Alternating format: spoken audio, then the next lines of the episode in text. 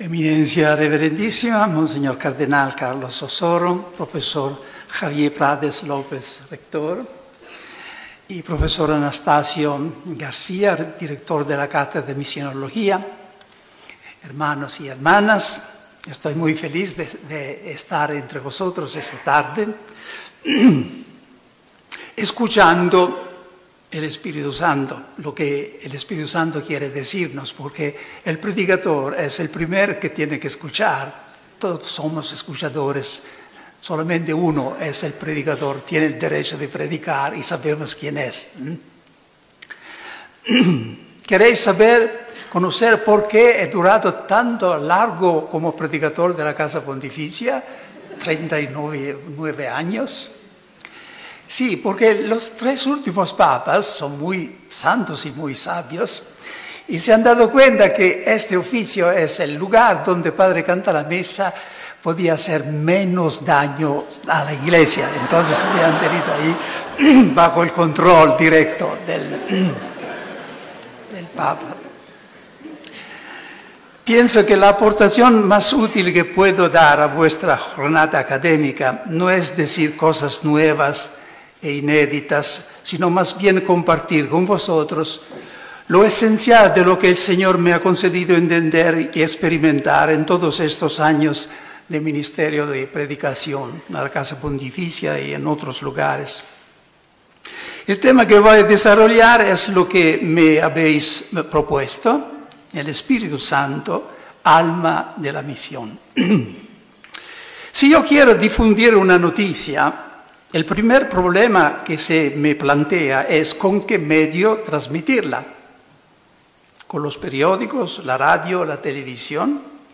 El medio es tan importante que la moderna ciencia de las comunicaciones sociales ha acuñado el eslogan, el medio es el mensaje. The medium is message. Ahora bien, ¿cuál es el medio primordial, natural, de, transmisión de la palabra. Es el aliento, el soplo, la voz. Él toma, por así decirlo, la palabra que se ha formado en el secreto de mi mente y la lleva hasta vosotros.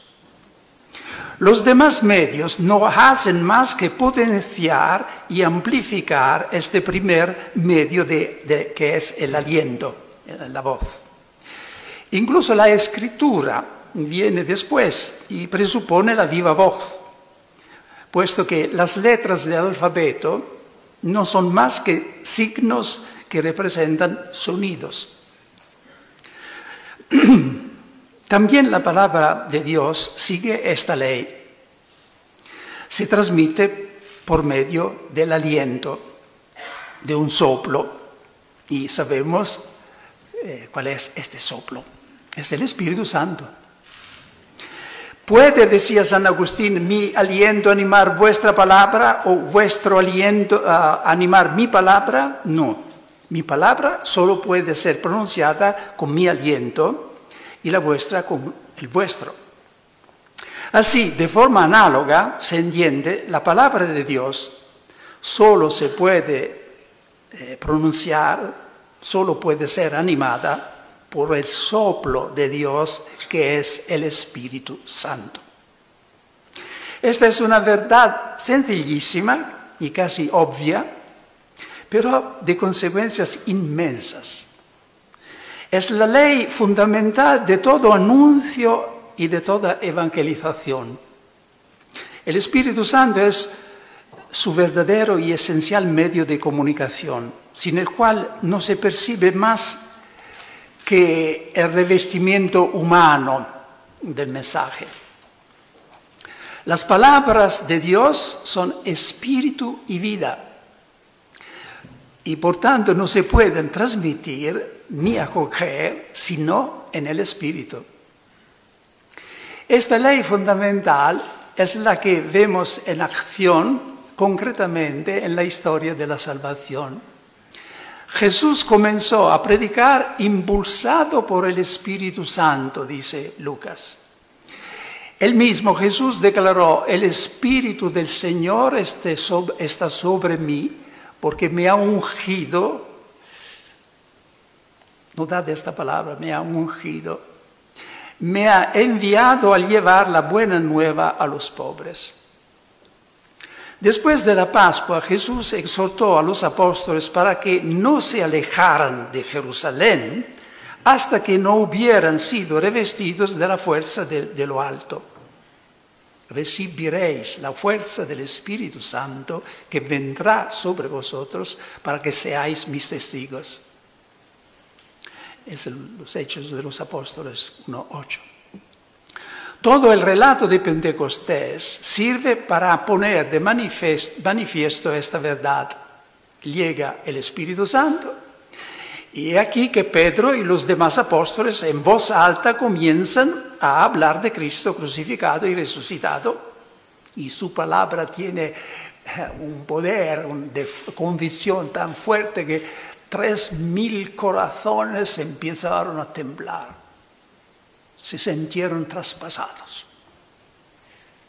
El Espíritu Santo venido sobre los apóstoles se transforma en ellos en un impulso irresistible para evangelizar.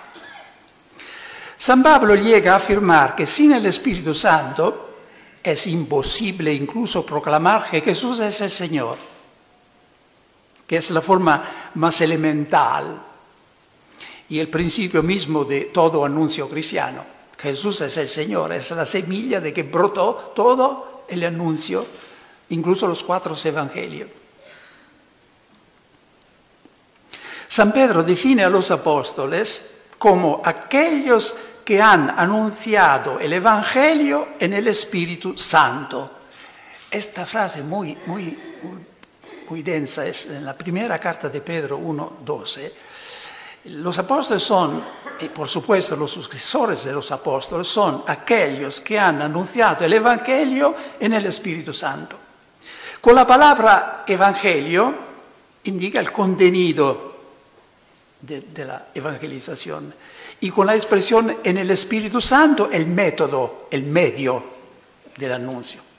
Entonces, en esta pequeña frase hay todo, hay el contenido que es eh, el Evangelio y el método, la manera, el Espíritu Santo.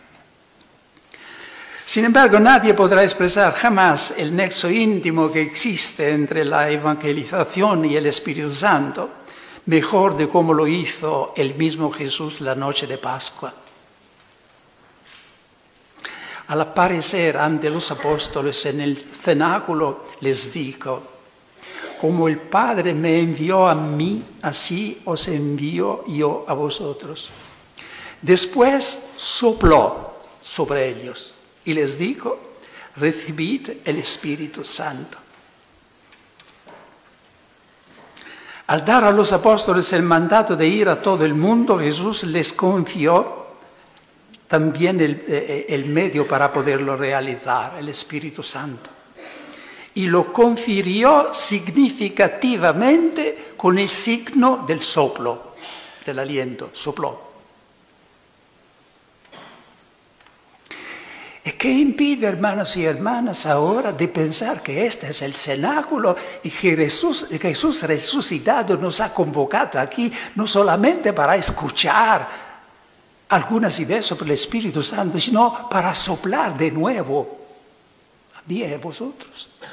Porque el Cristo resucitado hasta el final del mundo estará siempre así, buscando caras que están listas de recibir el Espíritu Santo. He desarrollado estas reflexiones bíblicas sobre el papel del Espíritu Santo en la evangelización, como se habrá notado, con prisa, sucintamente, porque en realidad lo que más me apremia es desarrollar el segundo punto. ¿Qué hacer en concreto para obtener el Espíritu Santo en nuestra evangelización? ¿Cómo hacer para ser también nosotros revestidos de la fuerza de lo alto, como en un nuevo Pentecostés? Destacaré dos medios que considero esenciales para este propósito. Oración y rectitud de intención. Lo que digo no se aplica solo a la evangelización, sino que implica todo nuestro ministerio pastoral, por lo, cual creo que nos interpela a todos, no solamente a los que están llamados a ser misioneros en sentido fuerte, todos, todos. Entonces, hablamos primero de la importancia de la oración para eh, recibir el Espíritu Santo cada día, cada día. Es fácil saber cómo se obtiene el Espíritu Santo para la predicación. Es suficiente ver cómo lo obtiene Jesús y cómo lo obtiene la misma iglesia el día de Pentecostés. Lucas describe el acontecimiento del bautismo de Jesús de la siguiente manera. Mientras Jesús estaba orando, se abrió el cielo, descendió el Espíritu Santo sobre él, mientras estaba orando. Fue la oración de Jesús que eh, abrió los cielos.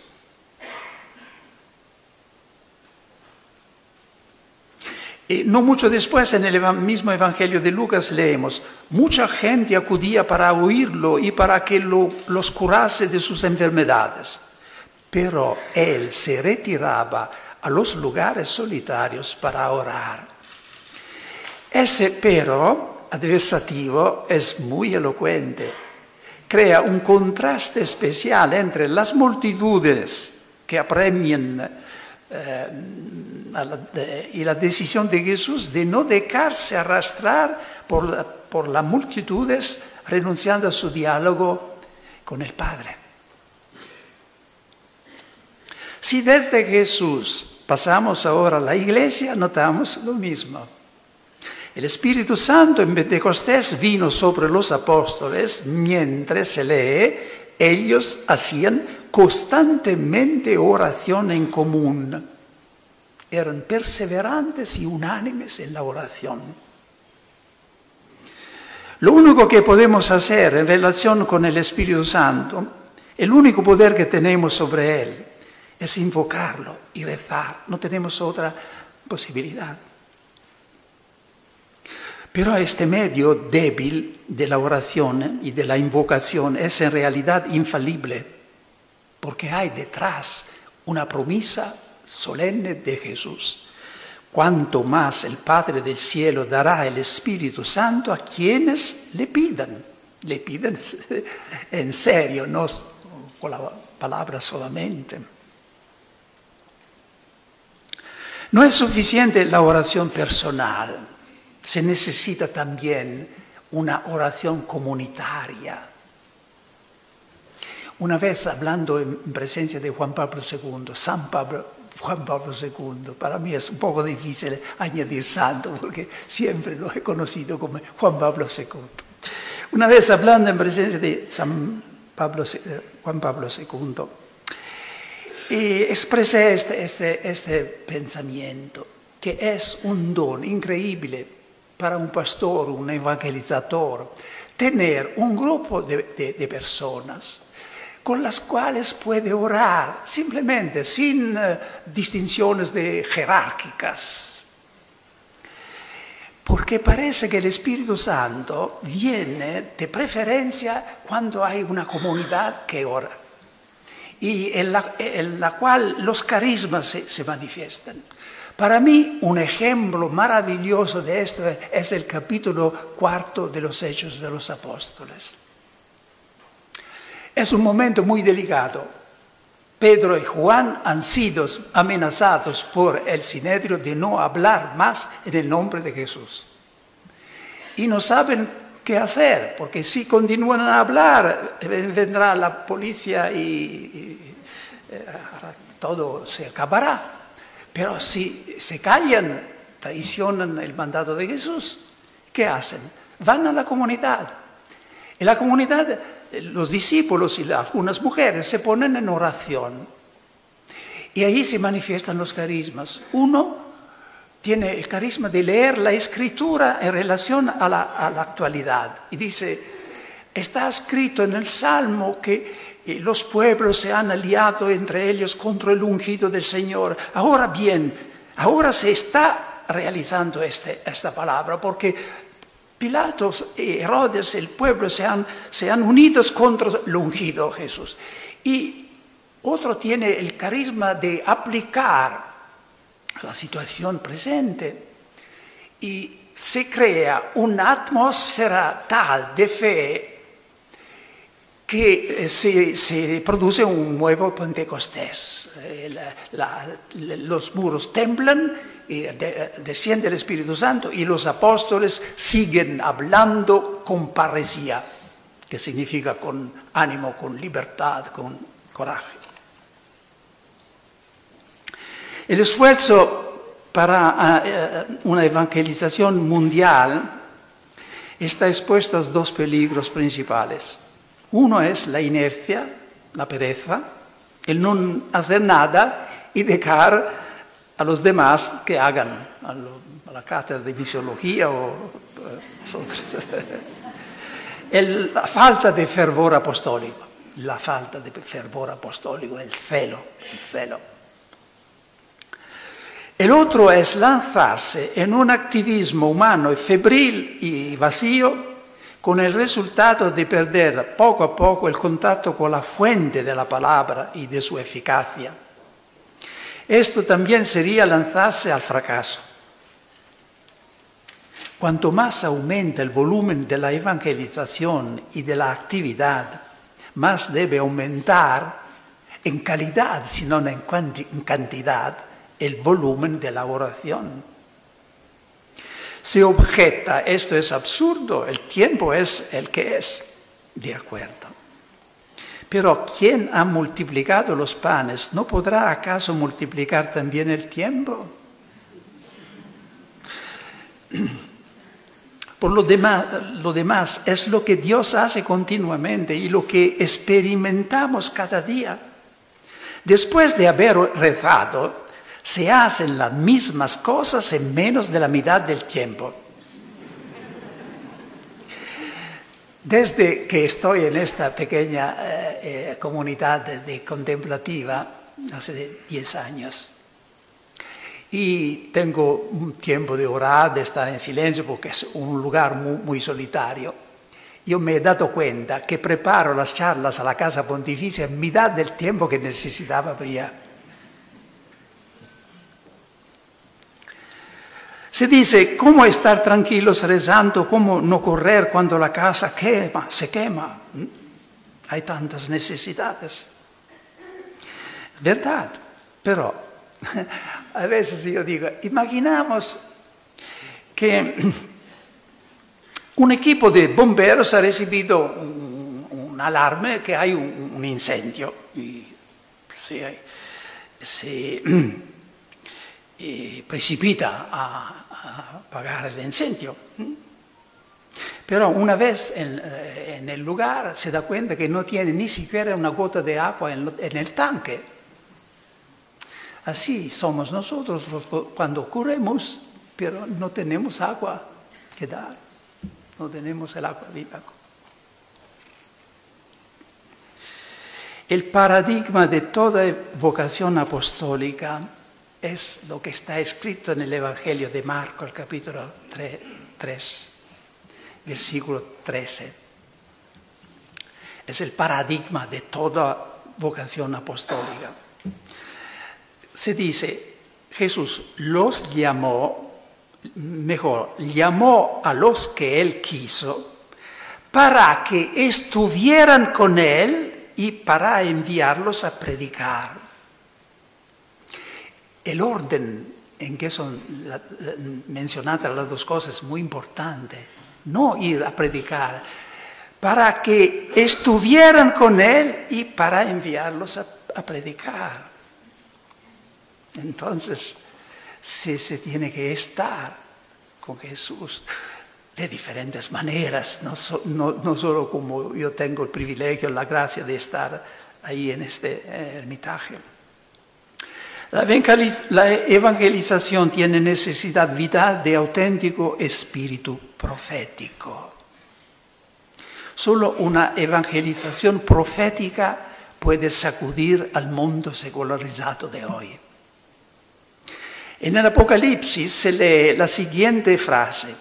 El testimonio de Jesús es el espíritu de profecía. Este es Apocalipsis 19, 10.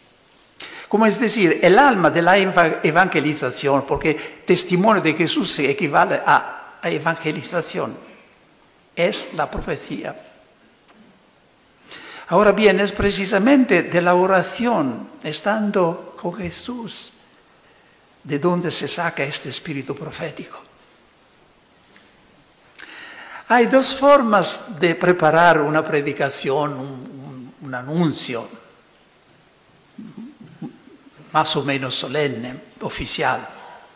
Yo puedo sentarme a la mesa y elegir yo mismo la palabra a anunciar y el tema a desarrollar, basándome en mis conocimientos, preferencias, y después, una vez preparado el discurso, ponerme de rodillas para pedir a Dios con una, Dios te salve María, para que Dios dé fuerza a mis palabras, que añada el Espíritu Santo a mi cultura. Es ya una buena cosa, pero no es el camino profético. Es necesario hacer lo contrario. Primero ponerse de rodillas y preguntar a Dios qué palabra quiere decir. Después sentarse a la mesa y poner la propia cultura y los propios medios al servicio de Dios para, que da, para dar cuerpo a esa palabra. Esto lo cambia todo. Ya no se trata de una palabra mía, sino de la palabra de Dios ya no es Dios el que debe hacer suya mi palabra, sino que yo hago mía la palabra de Dios. De hecho, Dios, hermanos y hermanas, me, per, me, me perdone si, si, si, lo incluyo entre los hermanos y las hermanas. De hecho, Dios tiene en toda circunstancia una palabra suya que quiere que llegue a su pueblo. Es la que cambia las cosas, la que se necesita descubrir. Y aseguro que Él no falla, Dios no falla a revelársela a su ministro si se la pregunta humildemente y con insistencia. Al principio se trata de un movimiento casi imperceptible del corazón, una pequeña luz que se enciende en la mente, una palabra de la Biblia que comienza a, llamar la atención y que ilumina una situación que estamos viviendo. Por tanto, es algo muy, muy, muy simple, muy pequeño, pero a continuación te das cuenta de que dentro de esta uh, semilla estaba todo. Había un trueno que podría arrancar los cedros del Líbano. Estaba la fuerza del Espíritu Santo. Después te sientas en la mesa, abres tus libros, utilizas tus apuntes. Recoges tus, recuerdos, pero ya no es todo distinto. Será el mensaje de Dios que llega a la gente, porque yo estoy convencido que en cada circunstancia, incluso esta, Dios tiene una palabra que dirigir a su pueblo. En su corazón, el corazón de Jesús resucitado, hay una palabra, porque Él nos quiere. Y el oficio del evangelizador sería de entrar en el corazón de Jesús y descubrir cuál es esa palabra.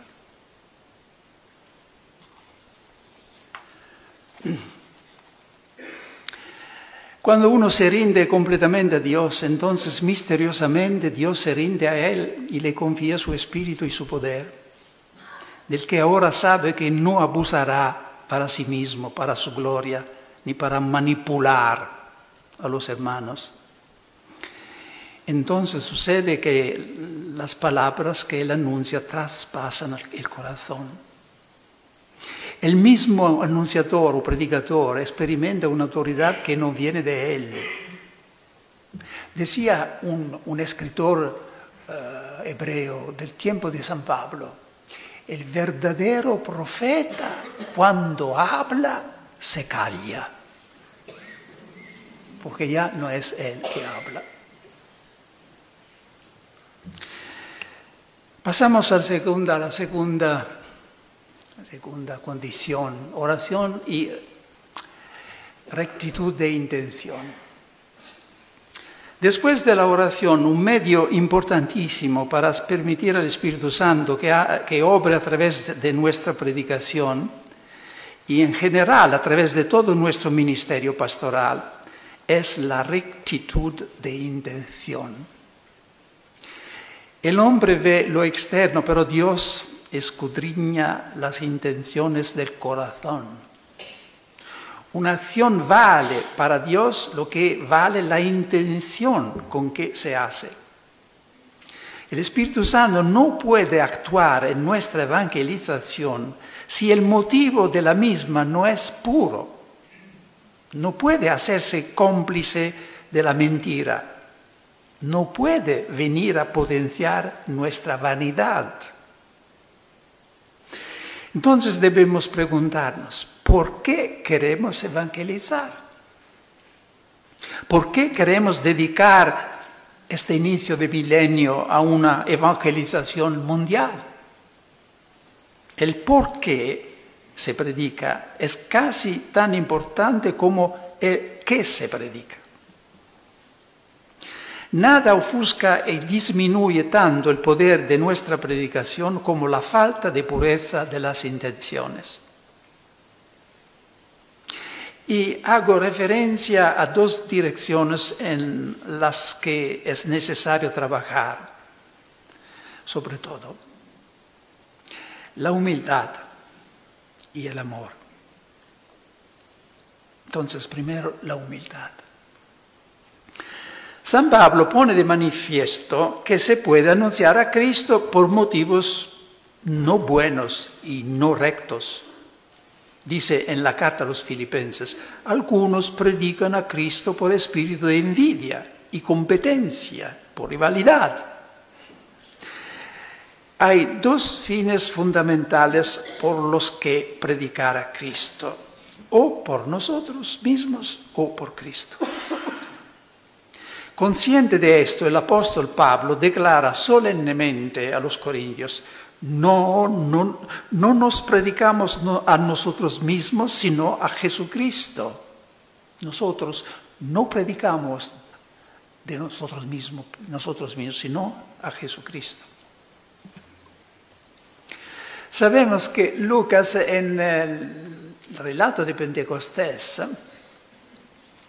pone eh, hace un paralelismo entre lo que pasa en Pentecostés y lo que eh, había pasado a Babel. Por esto la liturgia nos hace leer el relato de Babel, eh, Génesis 11, la vigilia de Pentecostés. Ahí se hablaba una sola lengua y a un cierto punto ninguno entiende el otro. En Pentecostés se hablan todas diferentes lenguas y se, se entienden. ¿Por qué? ¿Por qué? Y para descubrir por qué esta diferencia, eh, tenemos que eh, escuchar lo que dicen los constructores de Babel. Ellos dicen, venid, construyamos una ciudad eh, con al centro una torre cuyo, cuya cima toca el cielo. Hacémonos un nombre para no ser dispersados sobre la faz de la tierra. ¿Dónde está el pecado? Hacémonos un nombre. Estos están construyendo un templo a la divinidad porque la famosa torre de Babel, ahora se sabe, gracias a los excavos eh, arqueológicos, que era un templo, se llaman zikurat. Entonces eran hombres piadosos, religiosos, querían construir más o menos un, templo, una iglesia. Esto hace que los constructores de Babel son más cerca de nosotros de lo que nos pensamos. Estos hombres, pero quieren construir un templo a la divinidad, pero no para la gloria de la divinidad, para hacer su nombre, para, eh, porque pensaban mm, tal vez que ofreciendo sacrificios desde un nivel más alto podían arrastrar victorias uh, sobre los otros pueblos. Entonces es, están motivados por uh, la voluntad de poder, la afirmación de sí mismos son centrados en sí mismos. Ahora pasamos a Pentecostés y vemos hombres que están construyendo una ciudad, la ciudad de Dios. Eh, la, iglesia es una torre eh, que une la, la tierra y el cielo. ¿Por qué todos la entienden a pesar del hecho que hablan un dialecto galileo? ¿Por qué? Porque no hablan más de sí mismos. De hecho, está escrito, la gente dice, lo oímos proclamar en nuestras lenguas las maravillas de Dios. Esto aquí se ve el cambio que ha operado el Espíritu Santo. Porque antes de la venida del Espíritu Santo, los apóstoles también querían hacer su nombre. Y por esto discutían muy a menudo quién podría ser el más importante entre ellos ahora se han olvidado de sí mismos. Están prendidos, fascinados por la gloria de Dios, por eh, la, santidad, la, majestad de Dios y hablan con los ojos, con las manos. Esto hablar en lenguas tal vez para mí significa que todo el cuerpo era una lengua que hablaba. Estaban eh, completamente mm, fascinados por la gloria de Dios y transmiten el sentido de esta presencia de Dios. ¿Qué aprendemos de este, de este paralelismo entre eh, Pentecostés y Babel? Se lo nos dice San Agustín, que escribió una obra muy famosa, precisamente prendendo eh, de aquí eh, el, inicio, de, de Civitate Dei, la ciudad de Dios. En palabras simples, eh, esta obra eh, dice simplemente que hay dos ciudades en construcción en el mundo, hasta el final del mundo. Una es la ciudad de Satanás, que está construida sobre el amor de sí mismo hasta el rechazo de Dios. Y otra es la ciudad de Dios, que está construida sobre el amor de Dios, que puede llegar hasta el sacrificio de sí mismo. Bien. Estas dos ciudades son dos, ¿cómo se dice en castellano? Canteras, lugares donde se trabaja. Mm, canteras, working places, working places, ¿eh? Canteras. Son dos canteras abiertas hasta el final del mundo y cada uno de nosotros tiene que elegir en cuál de los dos quiere trabajar. Cada, cada iniciativa, incluso la más espiritual, como la nueva evangelización, puede ser o Pentecostés o Babel. ¿Es Pentecostés? Sí. No digo, no, no se siente el deseo de, de, de hacer figura, de, de, tener éxito, no, porque esto es natural, pero se, se, trata de saber qué queremos con nuestra libertad, con esta voluntad, no lo que sentimos, porque siempre sentiremos deseo de afirmar, afirmarnos pero se trata de, saber qué es, cuál es la intención profunda. Entonces, lo que hacemos cuando hay este deseo, esta búsqueda de la gloria de Dios, estamos en la ciudad de Dios, trabajando en la ciudad de Dios.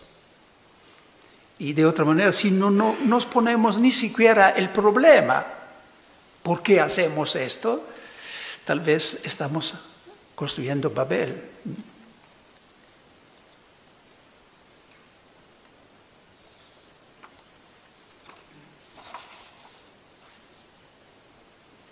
La solución es pedir a Dios que nos haga vivir una experiencia ardiente de su gloria, como hizo con algunos profetas. Isaías, al ver la santidad y la gloria de Dios, gritó, estoy perdido. Ezequiel cayó a tierra como muerto. Después de esto pudo pronunciar su ahora ve y profetiza a mi pueblo.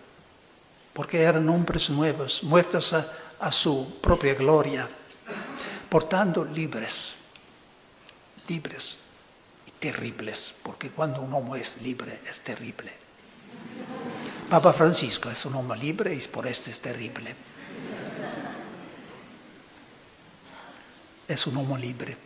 Es la impresión que yo siempre he tenido desde que lo conocí antes de ser papa, predicando um, dos tandas de ejercicios su clero. Siempre es un hombre muerto a sí mismo que tiene la libertad del espíritu. Pidamos a Dios que nos conceda una experiencia de este tipo, de forma que enrojezcamos de vergüenza cada vez que nos sorprendamos, como yo estoy haciendo en este momento, nos sorprendamos más o menos inconscientemente buscando nuestra gloria personal. Jesús decía una palabra que tiene una eficacia casi sacramental yo no busco mi gloria, yo no busco mi gloria. Es Juan 8, Y si no estáis demasiado cansado, paso al segundo punto después de la, la humildad y el segundo punto es el amor, la compasión.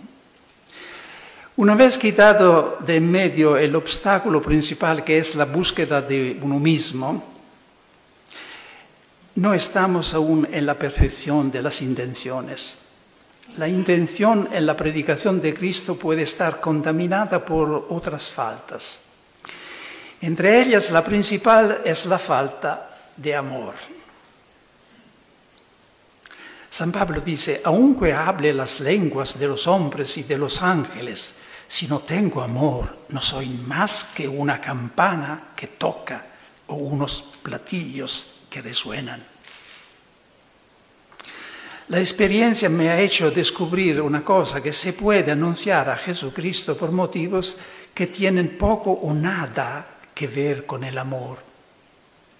Se puede anunciar por proselitismo, para encontrar en el número Mm, de los adeptos una legitimación de su propia iglesia. Esto se aplica especialmente a algunas pequeñas iglesias autónomas, independientes, no, tanto a la iglesia católica. Se puede anunciar como eh, entre algunos, cristianos para acelerar eh, el momento cuando el Evangelio llega hasta los confines de la tierra y el mundo está listo para recibir el segundo viento de Jesús y se acaba la historia. Entonces, evangelizamos hasta los confines de la tierra, así el Señor vendrá de nuevo y nos traerá a la gloria. Naturalmente algunos de estos motivos son buenos eh, y no, no son malos, pero por sí solos no son suficientes. Falta el genuino amor y compasión por los hombres que es el alma del Evangelio. ¿Por qué mandó Dios al primer misionero al mundo, al Hijo Jesús?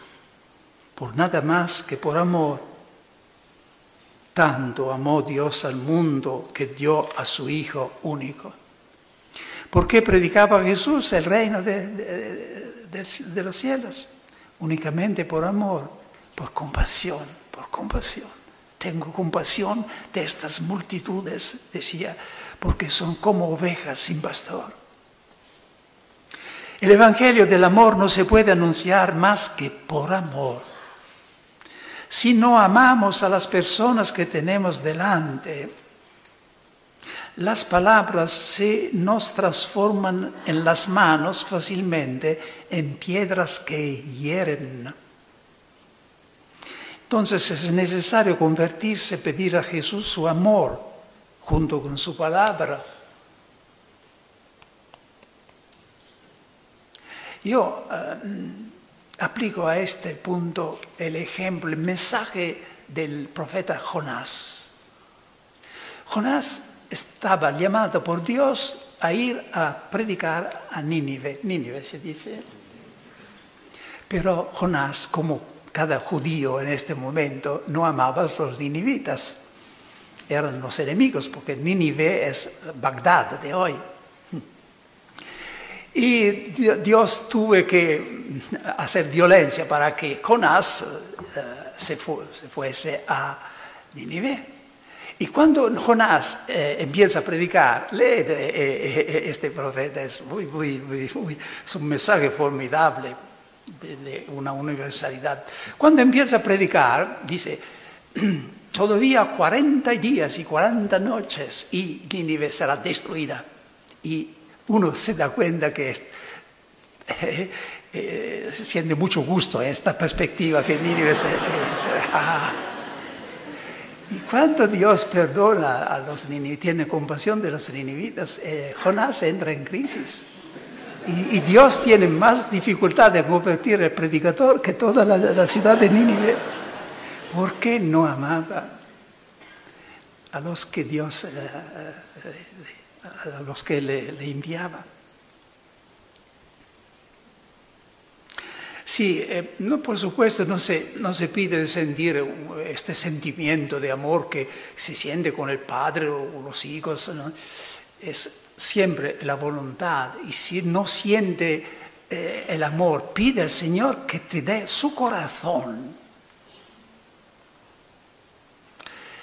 Y siempre es la gracia más importante que, nuestra voluntad. Yo, lo hago humildemente, mucha pobreza. Pienso, Señor, eh, mírales tú con mis ojos, habla tú a la, a la gente. Y no se trata solamente de amar las personas a las cuales el Señor nos envía, se trata de amar a Jesús, de predicar, evangelizar, primero como eh, manifestación de nuestro amor por Jesús. ¿Me amas? Dice Jesús a Pedro, apacienta mis eh, corderas. ¿Me amas? Sí, apacentar y predicar deben nacer de una amistad genuina con Jesús. Es necesario amar a Jesús porque solo quien está enamorado de Jesús, más o menos, lo puede proclamar al mundo con íntima convicción.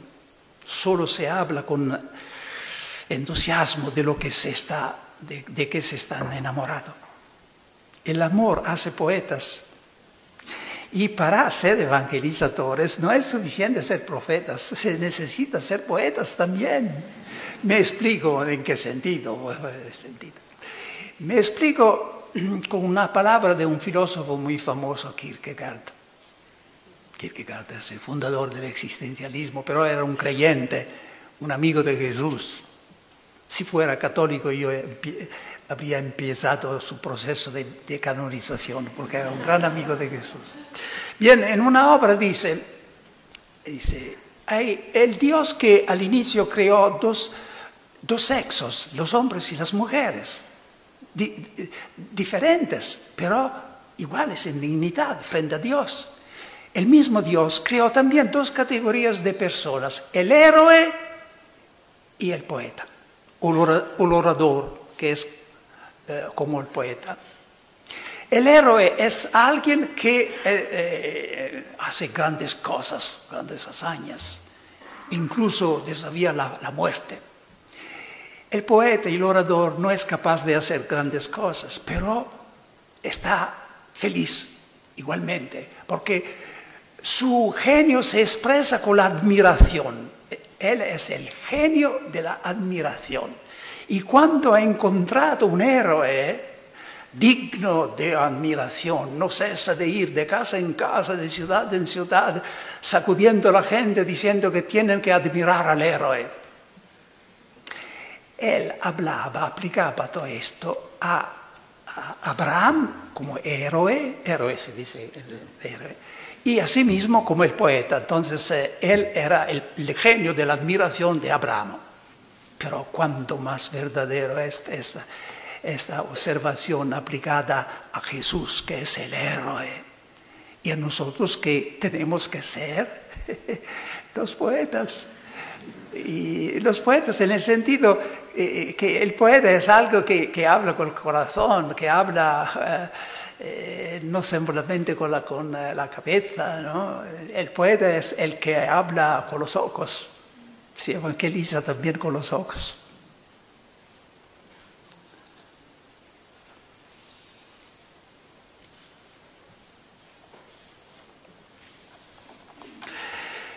He intentado ilustrar con estas reflexiones más mías cómo podemos colaborar con la renovación de la evangelización mediante el Espíritu. Colaboración, la humildad, el amor en la cruz. Ahora, antes de cumplir, quisiera señalar un ámbito en que debería manifestarse esta renovación de la evangelización católica. Con frecuencia se repite que la falta o la debilidad de un primer anuncio fuerte de la fe, querigma, que lleve al descubrimiento y a la elección de Jesús como Señor y Salvador personal de la propia vida, esto es una de las causas principales del paso de muchos católicos en determinadas eh, áreas a otras denominaciones cristianas. Ciertamente hay algo de verdad en, en esto. nosotros católicos estamos más preparados por nuestro pasado para ser pastores que para ser pescadores de hombres. Es decir, estamos más preparados para apacentar a las personas que han seguido fieles a la iglesia, que vienen, acuden a la misa, que para atraer nuevas personas a ella, a la iglesia, o a repescar a las que han alejado. Por esto algunos movimientos laicos de hoy son tan, preciosos, porque son más preparados que nosotros los sacerdotes ser pescadores de hombres, ir al mar a lo alto. Mar a lo alto se dice. ¿eh? Alta mar. Alta mar. Pero yo creo que hay otra, otra razón del malestar de la evangelización en la Iglesia Católica, que tal vez es más eh, eh, escondido. Esto es, a su vez, el efecto de, eh, de una causa más profunda. En las iglesias protestantes, y especialmente en determinadas iglesias nuevas, evangélicas y pentecostales, la predicación lo es todo. Como consecuencia, en ella se preparan y en ella encuentran el modo natural de expresión los elementos más dotados. Es la actividad número uno en la iglesia. Sin embargo, ¿a quiénes se reserva entre nosotros católicos para la predicación? ¿Dónde terminan las fuerzas más vivas y válidas de la iglesia y de los seminarios? ¿Qué representa el oficio de la predicación entre todas las actividades y destinos posibles para un joven sacerdote? Me parece entrever un grave inconveniente, que se dedican a la predicación solo los elementos que quedan después de haber elegido para los estudios académicos, para el gobierno, para la diplomacia, para la enseñanza, para la administración. A nosotros nos, reserva el oficio humilde de la predicación. Aquí está, en mi opinión, el punto débil.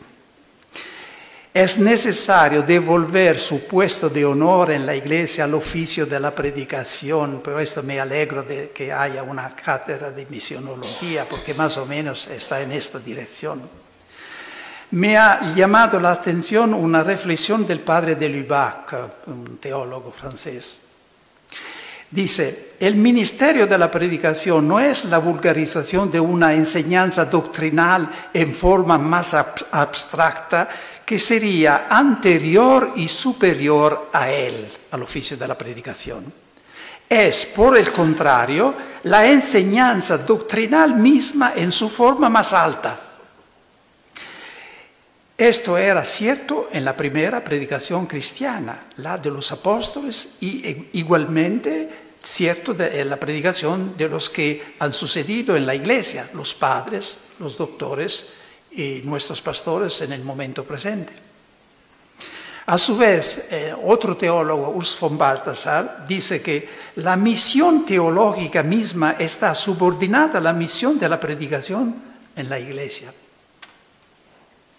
Estas afirmaciones me han impresionado porque parece que, de hecho, la relación existente entre estas dos actividades, la teológica y la pastoral y la predicación, por lo menos en opinión de la mayoría de la gente y de los mismos sacerdotes, precisamente la contraria. La predicación no sería más que la vulgarización de una enseñanza más técnica y abstracta que le es anterior y superior, sería la teología. San Pablo, el modelo de todos los predicadores, ponía claramente la predicación antes de cualquier otra cosa y todo subordinaba a ella. Hacía teología predicando y no una teología desde la, que dejar que los demás dedujeran después las cosas más elementales para transmitirlas a los fieles. En este punto yo me atrevo a hacer una invitación. No sé si tengo la autoridad de hacerlo, pero la hago. Teólogos a la predicación teólogos, no podéis pasar toda la vida frecuentando los libros, las bibliotecas, los institutos académicos. Lo que estas cosas podían daros, tal vez os lo han dado ya. Existe otra fuente de conocimiento de los caminos de Dios, otra escuela, la vida, las almas.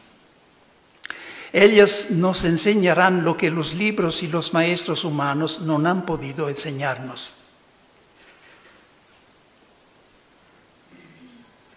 También va dirigida a, los teólogos lo que eh, Jesús decía y que Juan Pablo II ha puesto como título de, una su carta. Id también vosotras mi viña Id vos in vine mea, no está dicho solamente a los laicos, sino también a nosotros, teólogos, id también vosotros a mi viña. Ah, ¿Por qué digo esto? De los teólogos, precisamente como teólogos.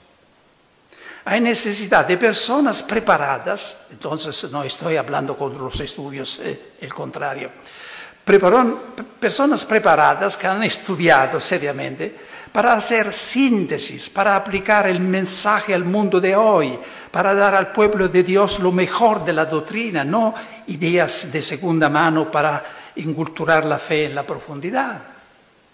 Hay necesidad de personas preparadas en los estudios que posean un método sólido, que abran al pueblo de Dios los depósitos de la tradición católica donde están almacenados inmensos tesoros de experiencia, de doctrina, de santidad.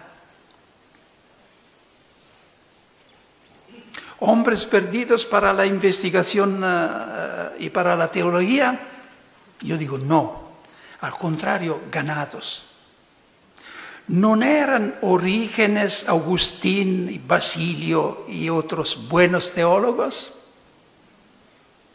¿Y qué hacían ellos todo el día sino predicar al pueblo y educarlo? ¿Cómo nacieron sus tratados teológicos más sublimes como el Tratado sobre la Trinidad? Sino de su actividad pastoral. ¿Dónde nacía esta claridad, esta esencialidad que caracterizan los escritos de los padres de la Iglesia?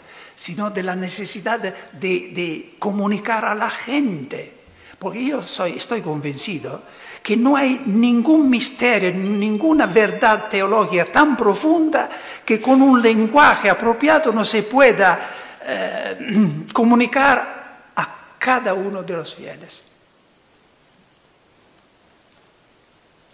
San Agustín decía, malo intellige piscatore quam laudaria doctore prefiero ser entendido por un pescador que alabado por un profesor. Y así ha terminado por obtener ambas cosas, ser comprendido por los sencillos y admirado por los doctos. Por lo tanto, no elementos perdidos, sino más bien ganados para la teología, para una teología eh, menos, menos, académica, menos abstracta, menos ideológica, menos escolástica y más espiritual. Menos, una teología menos en diálogo o según los casos en lucha perenne y extenuante con la filosofía y la cultura del, mundo y más en diálogo con la vida del cristiano y con el mundo de la fe. Es cierto que no todos están llamados a dejar la investigación para dedicarse exclusivamente a la predicación directa, como el Señor ha pedido a mí. No, no, no. Hay de nosotros si los teólogos dejaran la investigación. Pero todos están llamados a asumir una parte más activa en la evangelización, porque una cierta evangelización de la cultura de hoy no se puede dejar simplemente a los sacerdotes que tienen una preparación muy, muy superficial. Se necesitan personas que conocen dónde están dónde están las raíces del pensamiento, de la ideología del mundo, de la cultura de hoy. Y esto no pueden hacer sino los que han adquirido un método, que conocen la cultura, los escritores de hoy, el pensamiento de hoy. Se puede seguir, se puede seguir haciendo investigación teológica, pero también estando comprometidos en una pastoral. ¿Me, eh, ¿me dais eh, todavía algunos minutos, tres o cuatro minutos? ¿Cómo concluir esta charla? Prácticamente, para que no, no, no, no deje como una, una, una reflexión abstracta. Lo digo temblando. Se trata de creer que el Señor Jesús quiere darnos la unción de su Espíritu porque todo depende de, esto. La autoridad en nuestra evangelización brota de allí, de la unción. El Espíritu de, de, del Señor está sobre mí, me ha ungido. Esta es una imagen, la unción, no muy popular, pero es suficiente pensar que Cristo se llama Cristo, que significa ungido, desde el griego crío. Nosotros nos llamamos los cristianos, que significa los ungidos. Entonces, esto tiene que tener un papel muy importante. Jesús fue ungido como rey, profeta y sacerdote. Y todos los cristianos, dice el Concilio Vaticano II, todos los bautizados están ungidos, profetas, rey y sacerdotes. Pero el peligro es que nosotros los católicos tenemos una tal riqueza ritual y sacramental. Tenemos una unción en el bautismo, la confirmación, la unción de los sacerdotes y hay una, una vez se llamaba la extrema unción, ahora se llama la unción de los enfermos. Tenemos una riqueza sacramental enorme. El peligro es que pensamos que todo está, está, está ya arreglado, tenemos todos la autoridad. Sí, pero se necesita que esta unción eh, se revive, que se vuelva activa. Eh, como cuando se, se, deja la ceniza y el fuego puede, puede brillar. Yo tengo muchas ocasiones de hablar a los hermanos no católicos, muchas ocasiones. Me invitan a dar retiros en toda, toda, en, toda, en toda, parte del mundo. El más impresionante, el caso más impresionante fue en el 2015 que el primate de la iglesia anglicana, eh, Welby, Justin Welby, me invitó a dar la homilía en la catedral de Westminster, a Londres, y cuando había la misa por la inauguración del sínodo general de la iglesia anglicana. Entonces un católico que durante la misa daba la homilía con la reina Elisabetta enfrente de mí. Eh, decía esto para decir, tengo muchas ocasiones de, estar con los hermanos, especialmente evangelios pentecostales. Ellos no tienen esta riqueza sacramental. Y por esto eh, utilizan mucho la unción actual, la que en el Veni Creator se llama spiritualis untio, la unción espiritual, es decir, actual. Entonces ellos juzgan eh, una predicación eh, y dicen, esta predicación estaba ungida o no estaba ungida. Y quiere decir que tenía el poder, la fuerza de convicción del Espíritu. O no era simplemente muy inteligente, pero no, no tenía, no era ungida. Nosotros los católicos tenemos que hacer la síntesis entre la unción sacramental que hemos recibido y una unción actual que se obtiene cuando, antes de tomar una decisión, hacer una predicación, eh, a veces cuando habla la Casa Pontificia añado, antes de hacer un nombramiento, se dice nombramiento. Simplemente se, necesita ponerse un, un, poco en oración, decir, Señor, dame la unción de tu Espíritu. Yo lo he aprendido a mis, a mis gastos, a mis cuestas, se dice, a mis gastos a mis expensas. A mi cuesta. Porque a veces me he encontrado eh, que tenía que hablar una lengua extranjera y llegaba de Italia cansado. Y recuerdo siempre una ocasión en Jerusalén, tenía que hablar en inglés a una, un encuentro internacional. Llegaba de Italia donde había eh, estado un, terremoto, cansado. Me parecía el inglés no lo había nunca conocido y estaban ya listos para escucharme.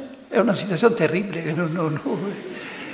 Y este momento, allí me esperaba el Señor para eh, convencerme que necesitaba de la unción del Espíritu.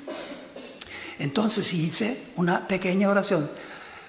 Padre Celestial, en el nombre de Jesús te pido la unción del Espíritu. No siempre, por supuesto, la respuesta es sensible, pero esta vez fue como una descarga eléctrica me pasó, cansancio desaparecido, el inglés regresó y, cuando hablaba temblé yo mismo porque sentía que no era yo que hablaba. Ahora, no siempre se puede eh, esperar esto, pero yo pienso, al menos en mi vida, muchas oraciones han permanecido no, no escuchadas. Pero nunca me parece que esta pequeña oración se ha quedado sin una, una, una respuesta. Señor, te pido la unción del Espíritu. Y yo pido humildemente esta tarde que el Señor encuentre la manera de hacer que lleguemos a nuestras casas, a nuestro ministerio, a nuestro estudio de misionología con la unción del Espíritu. Amén.